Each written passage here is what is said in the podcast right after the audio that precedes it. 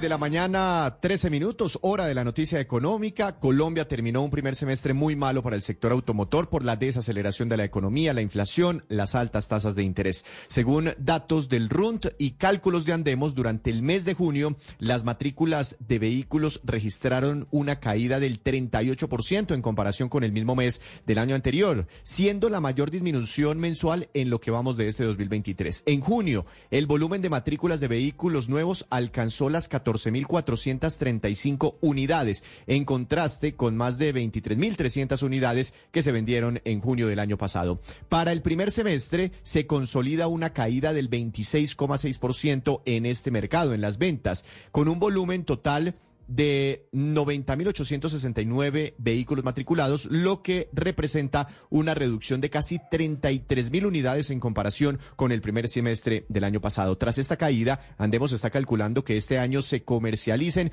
unas 198.000 eh, unidades este año con riesgos a la baja. Inclusive es posible que no se superen las 190.000 unidades vendidas. Las ventas de motos nuevas también se están desplomando por las mismas razones que en los carros. En el primer semestre, los colombianos compraron 349 mil motocicletas nuevas con una disminución del 18%.